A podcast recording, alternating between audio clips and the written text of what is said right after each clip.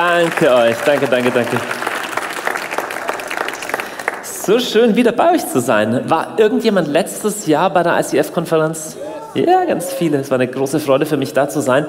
Ähm, ich finde es super, dass ich gerade in diese Serie Voice of God hineinspringen darf, weil das tatsächlich ein Thema ist, das mir in diesem Jahr ganz wichtig ist.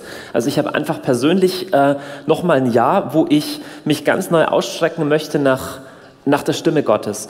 Und ich weiß nicht, ob du das im Leben kennst. Stell dir vor, du hast einen total hohen Erfolg oder es ist irgendwas, auf was du lange hingelebt hast, irgendein wichtiges Ereignis und unmittelbar danach kommst du in so ein Loch. Ich weiß nicht, ob du das mal erlebt hast. Oder eigentlich äußerlich läuft alles ganz toll, aber einen Tag später kommst du nach Hause oder das große Event ist vorbei, die große Prüfung ist geschafft, der Umzug ist bewältigt und auf einmal merkst du, boah, was ist jetzt? Und es gibt eine Figur in der Bibel, anhand derer wir ganz viel lernen können über den Umgang mit solchen Zeiten und auch über die Stimme Gottes. Ich persönlich liebe es ja an der Bibel, dass sie uns praktisch von den Helden auch die Schattenseiten immer erzählt. Ne, in der Welt liest du ja immer, wie cool irgendwelche Stars sind und später sind dann alle schockiert, wenn rauskommt, dass sie halt, oder Politiker, dass, wenn rauskommt, dass sie halt auch ihre Schattenseiten haben. Die Bibel ist da viel realistischer. Die erzählt uns immer gleich die Schattenseiten mit dazu, weil die haben wir ja alle. Ja? Und diese Geschichte, die ihr wahrscheinlich kennt, ich erzähle sie in ganz groben Zügen nochmal, die handelt von Elia. Elia war ein von Gott berufener Prophet und der hatte eine besondere Situation in seinem Leben, die eigentlich der der un unfassbare Erfolg war, nämlich wo Feuer vom Himmel gefallen ist und alle in Israel gesagt haben, okay, Gott ist wirklich der wahre Gott. Und erstaunlicherweise fällt er direkt danach in so eine Phase von kompletter Verzweiflung. Und im ersten Buch der Könige lesen wir, wie der, wie der Elia dann davonläuft. Er geht in die Wüste und wir lesen, also er ging in die Wüste, eine Tagreise weit in die Wüste und kam und ließ sich unter einem Ginsterstrauch nieder. Und dann sagte er, ähm, da wünschte er sich sterben zu können und sagte, es ist genug, nun Herr, nimm mein Leben, denn ich bin nicht besser als meine Väter. Ähm, er wünscht sich sterben zu können. Es ist schon eigentlich unglaublich, wie unmittelbar nach diesem Erfolg er auf einmal komplett desillusioniert ist, keine Kraft mehr hat, nicht mal mehr leben will. Auch ein eigenartiger Gedanke, ich bin nicht, äh, bin nicht besser als meine Väter. Also fühlt sich wie so ein Nichts, wie so ein Nobody. Das Interessante ist, wie Gott auf diese Situation reagiert. Wir werden es gleich sehen, aber bevor wir schauen, was Gott ändert, und wie er mit seiner Stimme ihm begegnet. Lass uns das kurz mal auf der Zunge zergehen, weil die Aussage ist ja ganz schön, ähm, ja schon schockierend. Du kannst dich auch im Guten verrennen. Du kannst dich auch im Eifer für den Herrn verrennen. Also der Elia hat nicht wirklich was falsch gemacht. Es ist nicht, dass der jetzt so verzweifelt war, weil er weiß nicht, weil er vom Glauben abgefallen war oder groß was falsch gemacht hat, aber er war total in seinem Ding und er hat geeifert und er hat gekämpft und du kannst selbst im Guten, selbst in, in deinem Einsatz, kannst du an einen Ort kommen, wo du merkst, ich bin irgendwie nicht mehr nah an Gott dran. Ich bin mir ehrlich gesagt gar nicht ganz sicher, ob man das immer vermeiden kann.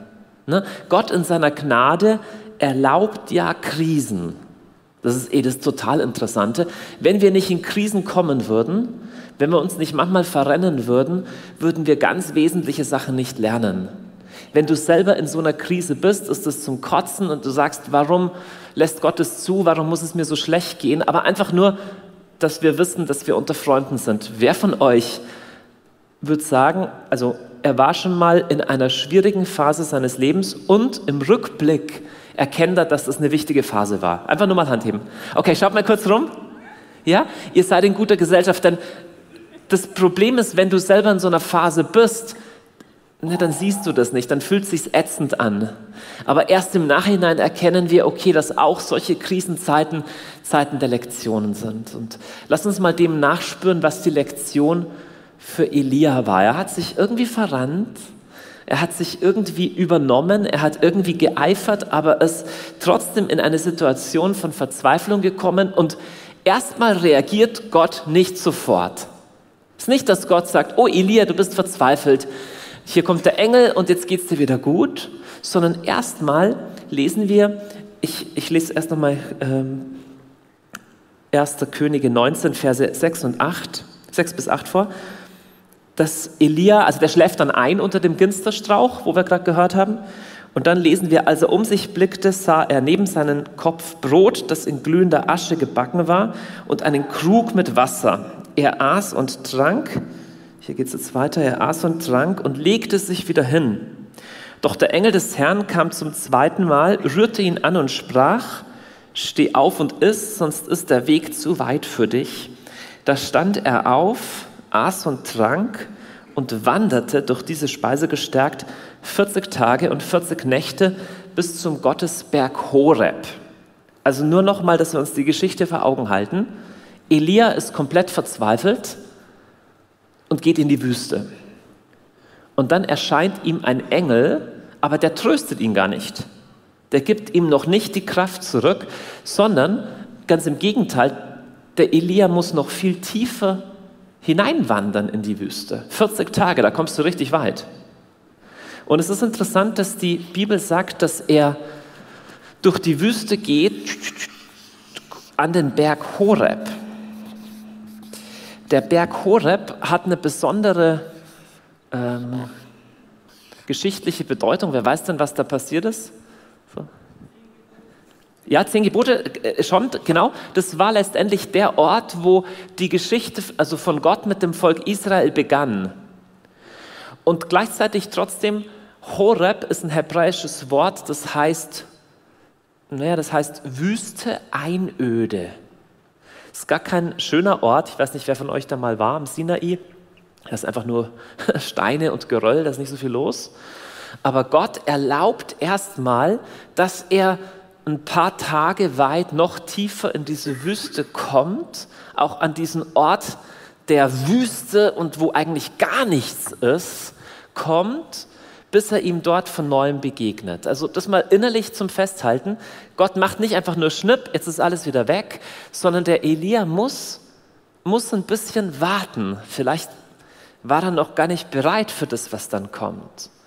Das, was dann kommt, ist was wirklich ganz Wunderbares. Das ist auch eine bekannte Stelle, dass Gott erst äh, oder Elia ist dann in der Höhle und dann kommt erst ein Erdbeben und dann kommt ein Sturm und dann kommt ein Feuer und alles Mögliche und, und irgendwie ganz gewaltige Machttaten. Und dann lesen wir aber, dass auf einmal ein sanftes, stilles Säuseln kommt, ein Flüstern fast. Interessant, weil der Elia ist ja so ein Hau drauf. Der hat ja auch mal 400 Balspriester umbringen lassen. Also der war schon eher so einer von der, von der harten Seite. Und jetzt kommt auf einmal Gottes Stimme auf eine ganz ungewohnte Weise. Und wir lesen, eben nach dem Feuer kam ein sanftes, leises Säuseln. Als Elia das hörte, hüllte er sein Gesicht in den Mantel, trat hinaus und stellte sich an den Eingang der Höhle. Es ist interessant, dass dort am Berg Horeb begegnet ihm die Stimme Gottes. Und zwar auf eine neue und auf eine ganz zarte und flüsternde Weise. Und diese Stimme Gottes ist letztendlich die Antwort auf, für, für seine Probleme. Ja? Es ist fast, als hätte er die zu lange schon nicht mehr gehört. Und wir müssen jetzt die Stelle gar nicht weiterlesen. Es läuft dann drauf raus, dass, dass Gott zu ihm sagt, okay, Elia, du hast jetzt neue Aufträge. Sehr witzig, der Elia beschwert sich dann. Er sagt, ich bin das Einzige noch übrig. Ja, alle, sind, alle sind sie abgefallen. Ich bin das Einzige übrig und alles bringt nichts mehr und ich mag nicht mehr. Und Gott sagt ihm, nee, nee, Elia, es gibt noch 700 andere. So, ist auch interessant, ja. Du bist gar nicht alleine, es gibt 700 andere und du kriegst einen neuen Job. Schau mal her, den sollst du zu deinem Nachfolger ernennen. Diesen König sollst du salben. Und dann geht Elia wieder wieder raus. Das bedeutet, mit dieser Stimme Gottes ähm, bekommt er auf einmal wieder, wieder einen Blick in die Weite. Also es ist wie, er tritt aus dieser Höhle raus und begegnet Gott. Und indem er Gott begegnet, kann er auf einmal wieder klar sehen. Es kommt auf einmal wieder zurück, was eigentlich sein Auftrag ist, dass er Prophet ist, dass er zu Israel gesandt ist. Er hat immer von sich gesagt, so wahr Gott lebt, vor dem ich stehe, sagt Elia immer von sich. Und es ist so, als wäre er dort am Berg Horeb zurückgekommen in diese Identität. Ich bin der, der vor Gott steht. Das heißt, mit dieser Stimme Gottes kommt neu Perspektive, also sowas wie er sieht wieder klar. Und mit dieser Stimme Gottes bekommt er auf einmal auch wieder Energie, also dieses Ich will sterben und alles ist doof ist irgendwie vorbei. Und mit der Stimme Gottes werden ihm bewusst so die Next Steps. Ja? Er sieht auf einmal wieder oder er bekommt von Gott auf einmal wieder gesagt, schau mal, wie gesagt, den sollst du als Nachfolger ernennen und den sollst du zum König salben. Und ich habe heute Morgen letztendlich die ganz simple ähm, Aussage für euch, dass da, wo wir an den Berg Horeb kommen, an einen Ort der Begegnung, der aber manchmal ein wüster Ort auch ist, ein Ort, wo nicht so viel los ist und wo wir die Stimme Gottes neu suchen, das ist letztendlich der Ort, wo wir Perspektive wieder bekommen, wo wir Energie wieder bekommen und wo die Next Steps klar werden. Eigentlich wissen wir das und trotzdem verpassen wir es immer wieder. Und so möchte ich mit euch einfach in zwei Teilen jetzt anschauen, konkret, woran erkenne ich die Stimme Gottes und wie können wir drin wachsen, der Stimme Gottes in unserem Leben Raum zu geben. Ne? Denn erstmal nicht alles, was in unserem Inneren abläuft, ist ja automatisch Stimme Gottes. Das ist ja äh, ganz, ganz wichtig zu hören. Manche Menschen denken, alle, alle inneren Intuitionen oder alles, was man irgendwie spürt, das ist automatisch von Gott. Ja, dem ist nicht so. In deinem Inneren ist alles Mögliche. Und die Stimme Gottes hat eine, hat eine besondere Qualität. Was wir im Leben von Elia erleben, ist, indem er Gottes Stimme wieder hört, kommt Perspektive, kommt Leben, kommt Energie zurück. Ich liebe es zum Beispiel, wie im Psalm 119 steht, meine Seele klebt am Boden, durch dein Wort belebe mich. Es ist wichtig, dass ihr das versteht. Das, was im letzten dir Energie gibt, was im letzten dir Perspektive gibt, ist, ähm, ist Gottes Stimme. Aber wir können an ihm vorbeilaufen. Einfach nur kleine Geschichte von, ich war gestern mit meiner Tochter ähm, Anna, war ich in der Natur draußen. Ich mache immer wieder mit meinen Kindern, dürfen die sich so, wie nennt man das? Wir nennen das Geheimnisse. Wir sagen das ein Papa-Geheimnis. Ja, eine Stunde machen wir zu zweit was alleine. Und meine Tochter Anna, die ist bei uns zu Hause nicht die, die am meisten redet. Ne? Aber sobald wir im Auto waren und sobald wir alleine waren, hat die angefangen zu reden wie ein Wasserfall. Und die hat mich zugetextet. Wer hat auch Kinder, die es immer mal zutexten? Also, ist ein gutes Zeichen, glaube ich. Aber es war so wie, ich bin erinnert worden, wenn ich ihr Raum gebe, hat sie viel zu sagen und sie will ihr Herz ausschütten. Und mit Gott ist es eigentlich auch so. Aber wir können ihn verpassen. Okay, genug der Vorrede, ihr versteht das Prinzip, durch Gottes Stimme leben wir. Jetzt ist die Frage, wie können wir wachsen im Alltag, in der Stimme Gottes zu wachsen und woran erkennen wir sie? Für die von euch, die schon Christen sind oder schon länger irgendwie mit Jesus gehen, ist das eine absolute Wiederholung, aber es ist nicht ganz ohne, äh, nicht ganz ohne Bedeutung. Einfach die Kennzeichen der Stimme Gottes. Wie unterscheide ich sie von anderen Stimmen? Kennzeichen. der Stimme Gottes. Gottes Stimme zu hören ist nicht wirklich schwer, aber es ist auch wichtig zu erkennen, was sie auszeichnet. Wenn, wenn mich Leute fragen, Johannes, woran erkenne ich meine Berufung oder wie, wie kann ich unterscheiden, was wirklich von Gott ist und was nicht? Ich denke, das wichtigste Argument überhaupt ist, ähm, wenn, wenn ich zu meiner Tochter spreche, erkennt sie meine Stimme nicht nur aufgrund dessen, was ich sage, sondern auch wie die Stimme klingt. Logisch? Ne, sie kennt meine Stimme, sie weiß, mein Papa ist so und in der Stimme kommt alles mit, wie ich halt bin. Meine ganze Emotionalität und, und, und dass wir einander nah sind und bei Gott ist es genauso. Der Paulus zählt mal auf, was das Kennzeichen des Heiligen Geistes ist. Er nennt es die Früchte des Heiligen Geistes. Er sagt, die Frucht des Geistes ist Liebe, Freude, Friede, Langmut, Freundlichkeit, Güte, Treue, Sanftmut, Selbstbeherrschung. Damit sagt Paulus, wenn der Heilige Geist irgendwo wirkt, kommt das hier raus. Also Frucht, wie wenn es ein Apfelbaum ist, dann wachsen halt Äpfel dran. Und das erste und wichtigste Kennzeichen der Stimme Gottes ist, dass die Stimme nach dem hier schmeckt. Jetzt, wir müssen hier in Wortbildern arbeiten. Schmecken, na, das ist so, es gibt ja Stimmen in uns, die lösen einfach Panik aus oder die lösen Sorgen aus.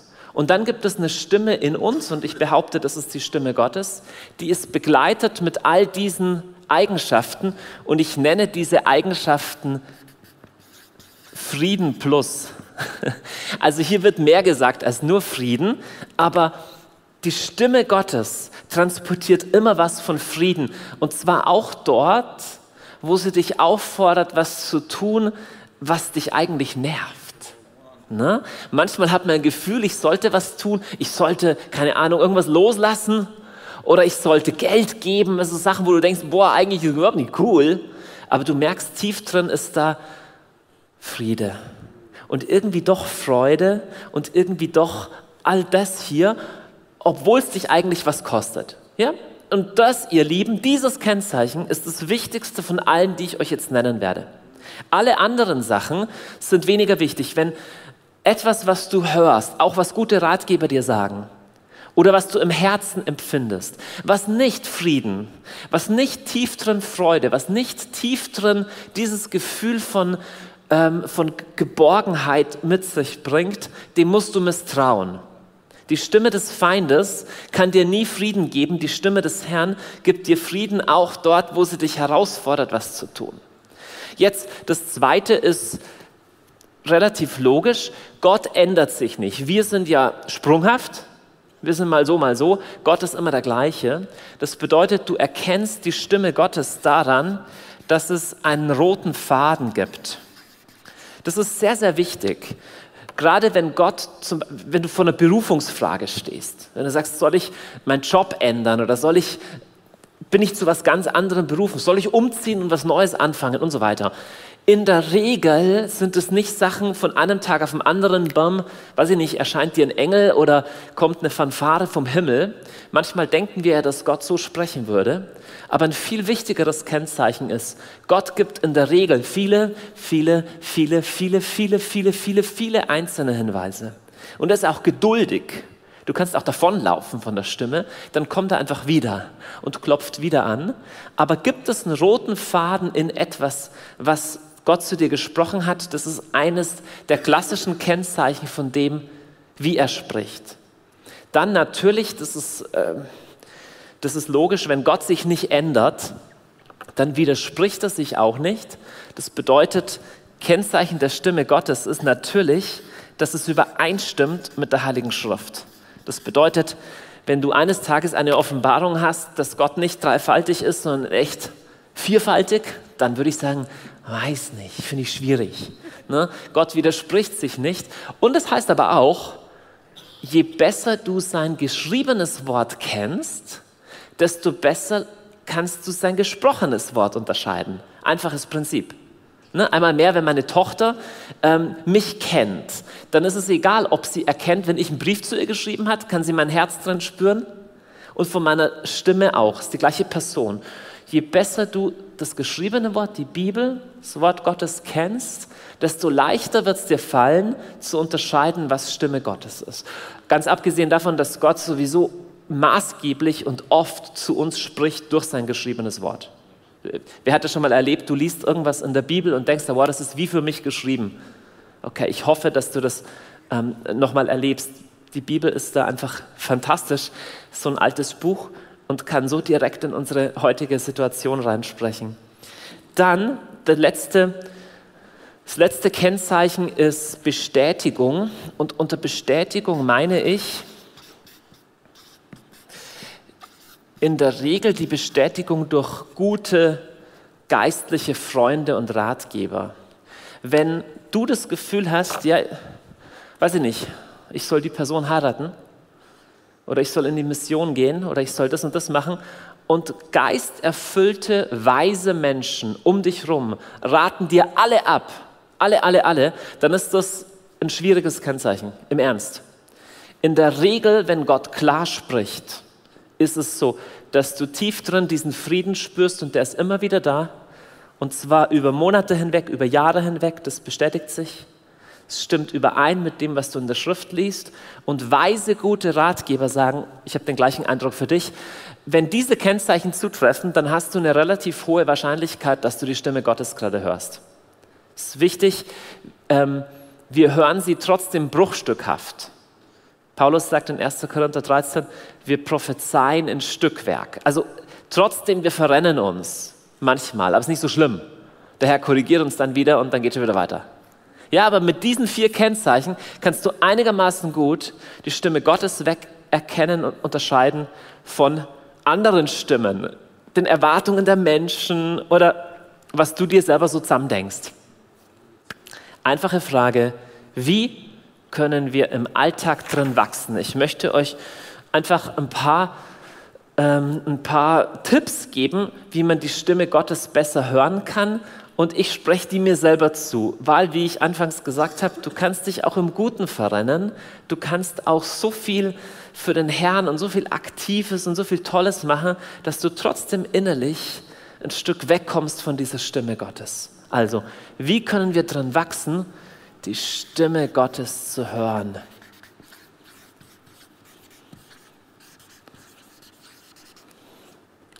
Ich habe es für mich echt als Ziel über dieses Jahr gestellt. Ich habe keine Lust, einfach ein noch schnelleres Leben zu leben und mein Leben noch mehr anzuhäufen mit allem Möglichen und überall rumzureisen, aber in meinem Herzen von Jesus weiter wegzukommen, denn die Gefahr besteht. Du kannst selbst in all dem Guten, in dem du älter wirst und in dem die Aufgaben zunehmen, in dem die Möglichkeiten zunehmen, ein Stück weit im Herzen weiter wegkommen von Jesus. Und es ist sehr, sehr traurig. Aber so schlimm ist es nicht, weil der Herr gibt uns eine Chance, wieder zurückzukommen. Aber da, da ist kein Leben. Ja? Nur in der Stimme Gottes ist wirklich Leben. Wir sind Christen, das heißt, wir folgen Jesus nach. Und Jesus hatte in seinem Leben einen Rhythmus, sich zurückzuziehen. Wir lesen davon an ganz vielen verschiedenen Stellen, zum Beispiel hier, als Jesus all das hörte, fuhr er mit dem Boot in eine einsame Gegend, um allein zu sein. Ihr Lieben, du kannst innerlich nicht, nicht gesund sein, ohne auch Rückzug immer wieder zu haben. Die Stimme Gottes ist nicht schwer zu hören, aber die Frage ist, ob du ihr Raum gibst. Ich nenne mal diesen Punkt einfach Raum geben. Ich habe, wenn es um Gebet geht, habe ich immer so das Gefühl, ähm, Gott ist nicht schwer zu finden, du bist schwer zu finden. Inmitten all dem Zeug. Ja? Also Gott ist schon da, nur du nie. Ja, also wir sind überall. Wir, wir verlieren uns in tausend Sachen, Gott, Gottes Stimme ist auch nicht schwer zu hören, aber es ist wie mit meiner Tochter Anna. Wenn ich ihr Raum gebe, dann spricht sie. Und wenn du Gott konkret Raum gibst in deinem Leben, dann spricht er. Der Elia muss es auf die harte Tour lernen. Viele Leute müssen es auf die harte Tour lernen. Dass sie erkennen, wow, ich habe ja jahrelang überhaupt diesem inneren Leben gar keinen Raum mehr gelassen, vor lauter Action. Raum geben. Jetzt eine zweite, ähm, äh, zweiter Tipp und dazu möchte ich einen kleinen Test mit euch machen. Kleiner Test und zwar schließ mal kurz die Augen und mach mal die rechte Hand zu einer Faust. Ja? Und jetzt konzentriere dich mal auf die rechte Hand, wie sich die anfühlt. Schau mal, ob du das spüren kannst, wie diese rechte Hand sich anfühlt.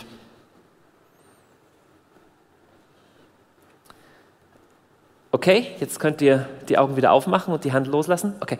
Wie hat sich jetzt gerade dein linker Fuß angefühlt? Okay. Du hast dich gerade auf die rechte Hand konzentriert, deshalb wahrscheinlich von deinem linken Fuß nicht so viel mitbekommen. Das, worauf du dich fokussierst, von dem wirst du auch Informationen bekommen. Ganz banal, ganz einfach. Wenn du dich auf die rechte Hand fokussierst, dann kommt bei deinem Hirn, kommen halt Impulse an von der rechten Hand. Das, worauf du dich fokussierst, du kannst auch sagen, das, wonach du suchst, wirst du finden. Und meine Frage ist, wie konkret bittest du denn Gott eigentlich drum, zu dir zu sprechen? Das ist ein ganz, ganz simpler Tipp. Aber wenn du vor einer schwierigen Aufgabe stehst, vor einem wichtigen Teammeeting oder vor einer Herausforderung zu Hause in der Familie mit den Kindern, inwiefern nimmst du dir Zeit, also Raum, und, und sagst zu Gott konkret, Herr, ich suche dein Reden. So wie du dich auf die rechte Hand konzentrierst, tust du das im Leben, auch vor großen Entscheidungen. Oft, Jesus ist ja so klar, Jesus sagt, wer bittet, dem wird gegeben. Und wie anders sähe unser Leben aus, wenn wir nicht einfach jeden Quatsch anfangen, auf den wir Lust haben, sondern erstmal den Herrn fragen, was, was willst du eigentlich? Dann wären wir am Schluss auch nicht mehr so gestresst. Ja, das ist diese Geschichte mit Maria und Martha. Kennt ihr das? Ne, der Jesus ist da eingeladen, der will eigentlich reden. Und die eine setzt sich hin und hört ihm einfach nur zu. Und die andere ist total busy, die macht in der Küche macht die rum und kocht und Pizza und keine Ahnung, wieso. Und die beschwert sich dann, ja, die sitzt nur rum, meine Schwester Maria. Und komischerweise sagt Jesus, Martha, Martha, du machst dir viele Sorgen, aber das ist gar nicht wichtig. Jetzt können wir sagen, Jesus, boah, das ist voll gemein, hey, die, die macht doch voll, äh, voll viel für dich. Warum, warum schimpfst du die jetzt? Was macht die denn falsch? Schau mal, und die Pointe ist die, die ist zwar total busy, die Martha, aber weißt du, was nirgends in dieser Bibelstelle irgendwo steht? Da steht nirgends an irgendeiner Stelle, dass Jesus überhaupt hungrig war. Ah, die Pizza, die die Martha in den Ofen schiebt, die hat Jesus gar nicht bestellt. Weil sie so in ihrem Film ist, so in ihrer Action. Du kannst dich auch im Guten verrennen. Und am Schluss sagt Jesus, du bist unglaublich busy, du machst dir viele Sorgen, du hast dir den totalen Stress, aber das ist jetzt gar nicht nötig. Nur weil die Martha nicht aus ihrem Film raussteigt, um sich hinzusetzen, Raum zu geben und zu sagen, Herr, sag mir eigentlich, was du willst. So dieser zweite Tipp, rechte Hand konzentrieren, heißt konkret drum bitten.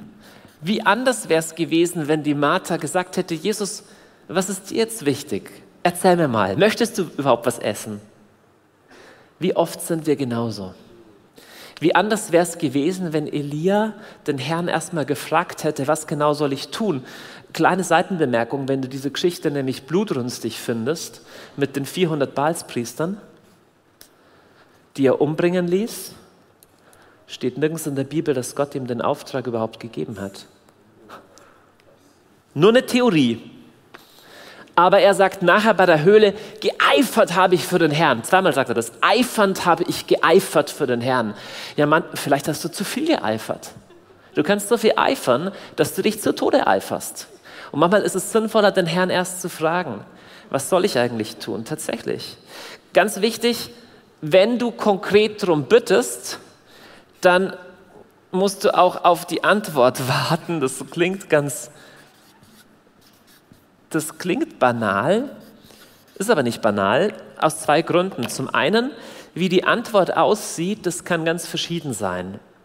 Bitte glaub nicht, dass die Stimme Gottes sich immer so unglaublich übernatürlich anfühlt. Gott hat eine Art, wie er ganz persönlich zu dir spricht. Und die kann ganz verschieden sein. Ist fast wie bei den Paaren, da gibt es diese fünf Sprachen der Liebe, sagt man mal. Der eine, der steht auf Geschenke, der andere auf Worte der Anerkennung und so. Gott hat mit dir eine eigene Sprache. Und ich kann dir das gar nicht beschreiben, wie das bei dir ist, weil ich bin nicht du. Und ich ermutige dich nur, dass du, wenn du Gott konkret bittest, sprich zu mir, dass du dann auch innerlich wie zu dir selber sagst, ich bin jetzt mal gespannt, Herr, auf welchem Wege du jetzt zu mir sprichst. Und das kann manchmal spektakulär sein, wie dass du im Gebet wirklich wie, boah, wie so eine Stimme hörst. Aber es kann ganz zart sein, wie ein inneres Gefühl, dass du merkst, es zieht mich in eine Richtung. Es kann auch sein, dass jemand dir einen Rat gibt, der so sehr zu dir spricht. Oder es kann sein, dass du auf eine Bibelstelle stößt, die ganz massiv ist, für dich. Es kann auch sein, dass du was träumst, wo du merkst, normalerweise träume ich immer nur, dass ich zu spät ins Flugzeug steige oder also sowas träume ich immer. Oder dass ich einkaufen gehe und dann keine Schuhe anhabe und auf einmal merke, dass ich äh, noch irgendjemand solche Träume? Ja, so, so Sachen, die man träumt. Gell? Und dann gibt es andere Träume oder dann gibt es andere Worte, die jemand sagt, die haben auf einmal sowas, wow, Frieden plus, das schmeckt so nach Gott. Und da merkst du, wow, das, das hat ja einen roten Faden, das passt ja zusammen mit anderen Dingen und es wird vielleicht sogar noch bestätigt. Und dann ist es vielleicht eine Antwort, die Gott dir gerade gibt auf diese Frage, die du ihm gestellt hast. Ich möchte eine kleine Seitenbemerkung noch einschieben. Ähm, wenn du Gott um seine Stimme oder um sein Reden bittest, stell dir eine Frage ganz ehrlich und das ist die, ob du es überhaupt hören willst. Stimmt schon, stimmt schon. Weil wenn du innerlich sagst, boah, Gott, eigentlich will ich die Antwort gar nicht hören, weil am Schluss mag ich nicht, was du sagst, dann wundert dich auch nicht, wenn er nicht spricht, weil er ist ein Gentleman. Er ist nicht der Typ, der dich zulabert, wenn du es gar nicht hören willst. Und er ist super geduldig, wenn du merkst, okay, ich bin eigentlich, bin ich gerade froh, wenn Gott ein bisschen Abstand nimmt, weil ich schwimme mich gerade frei, ich mache mein eigenes Ding. Dann erwarte aber auch nicht, dass er spricht ähm, Gott ist dann nicht ungnädig und sagt nicht, wow, Game over, ich mag dich nicht mehr, sondern er wartet geduldig, aber er wird nur zu dir sprechen, wenn du es wirklich hören willst. So, dann wartest du auf die Antwort und schließlich der letzte Punkt und der ist, der ist der wichtigste. Als der Elia ähm, am Horeb ist und ganz, ganz äh, entmutigt ist, es kommt kein Engel zu ihm oder es fällt kein heiliges Buch vom Himmel irgendwas, sondern er hat eine Begegnung mit Gott. Er wird zurückgeführt an den Ort der Begegnung. Das ist der Ort, wo der Mose hochgestiegen ist und die Wolke den Berg eingehüllt hat. Und im letzten ist die Antwort auf die Fragen nicht eine Info, sondern die Antwort ist immer eine neue Begegnung mit dem Herrn. Weißt du, bitte komm weg von diesem fast magischen, ich brauche jetzt irgendeine Antwort vom Himmel. Er ist die Antwort. Er ist die Antwort. Und wenn du ihm begegnest, dann lösen sich Fragen. Auf manche bekommst du auch keine Antwort. Wie der Hiob, ne, dem ging es furchtbar schlecht im Leben und er wollte von Gott wissen, warum ist es so? Und er bekommt nicht wirklich Antworten, aber er bekommt eine Begegnung. Und dann begegnet er Gott und sagt, okay, meine Fragen haben sich gerade erübrigt. Manche Fragen erübrigen sich auch, wenn du einfach Gott neu begegnest. Und so ist mein letzter Tipp, viel wichtiger als alle Antworten ist, dass du seine Gegenwart suchst. Ich möchte schließen mit einer Bibelstelle, die mich dahingehend sehr bewegt. Jesus wurde ja sehr viel verfolgt und ja, hatte viele Feinde. Und es gibt eine Situation, da heißt es, wieder wollten sie ihn festnehmen, er aber entzog sich ihrem Zugriff. Schon heiß, was hier steht. Wieder wollten sie ihn festnehmen. Also sie wollten ihn oft festnehmen. Schon ziemlich intensiv.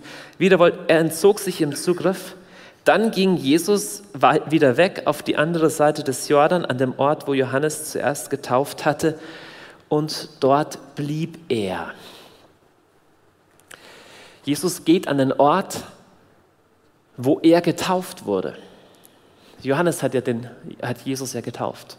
Was ist denn passiert, als Jesus getauft wurde?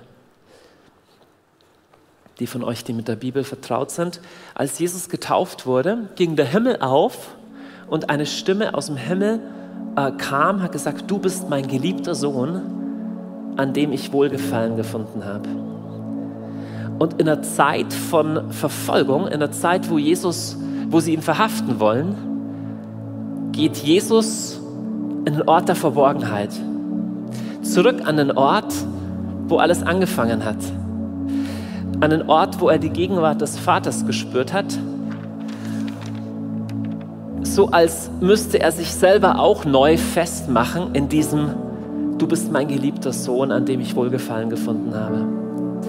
Und wenn du diesen Ort neu suchst, wenn du neu zurückgehst, manchmal ist es auch ein Horeb-Ort, ein, ein stiller Ort, ein wüster Ort, ein Ort, wo nicht viel ist, aber sagst, Herr, ich gehe nicht weg, bis ich dich wieder ganz neu höre.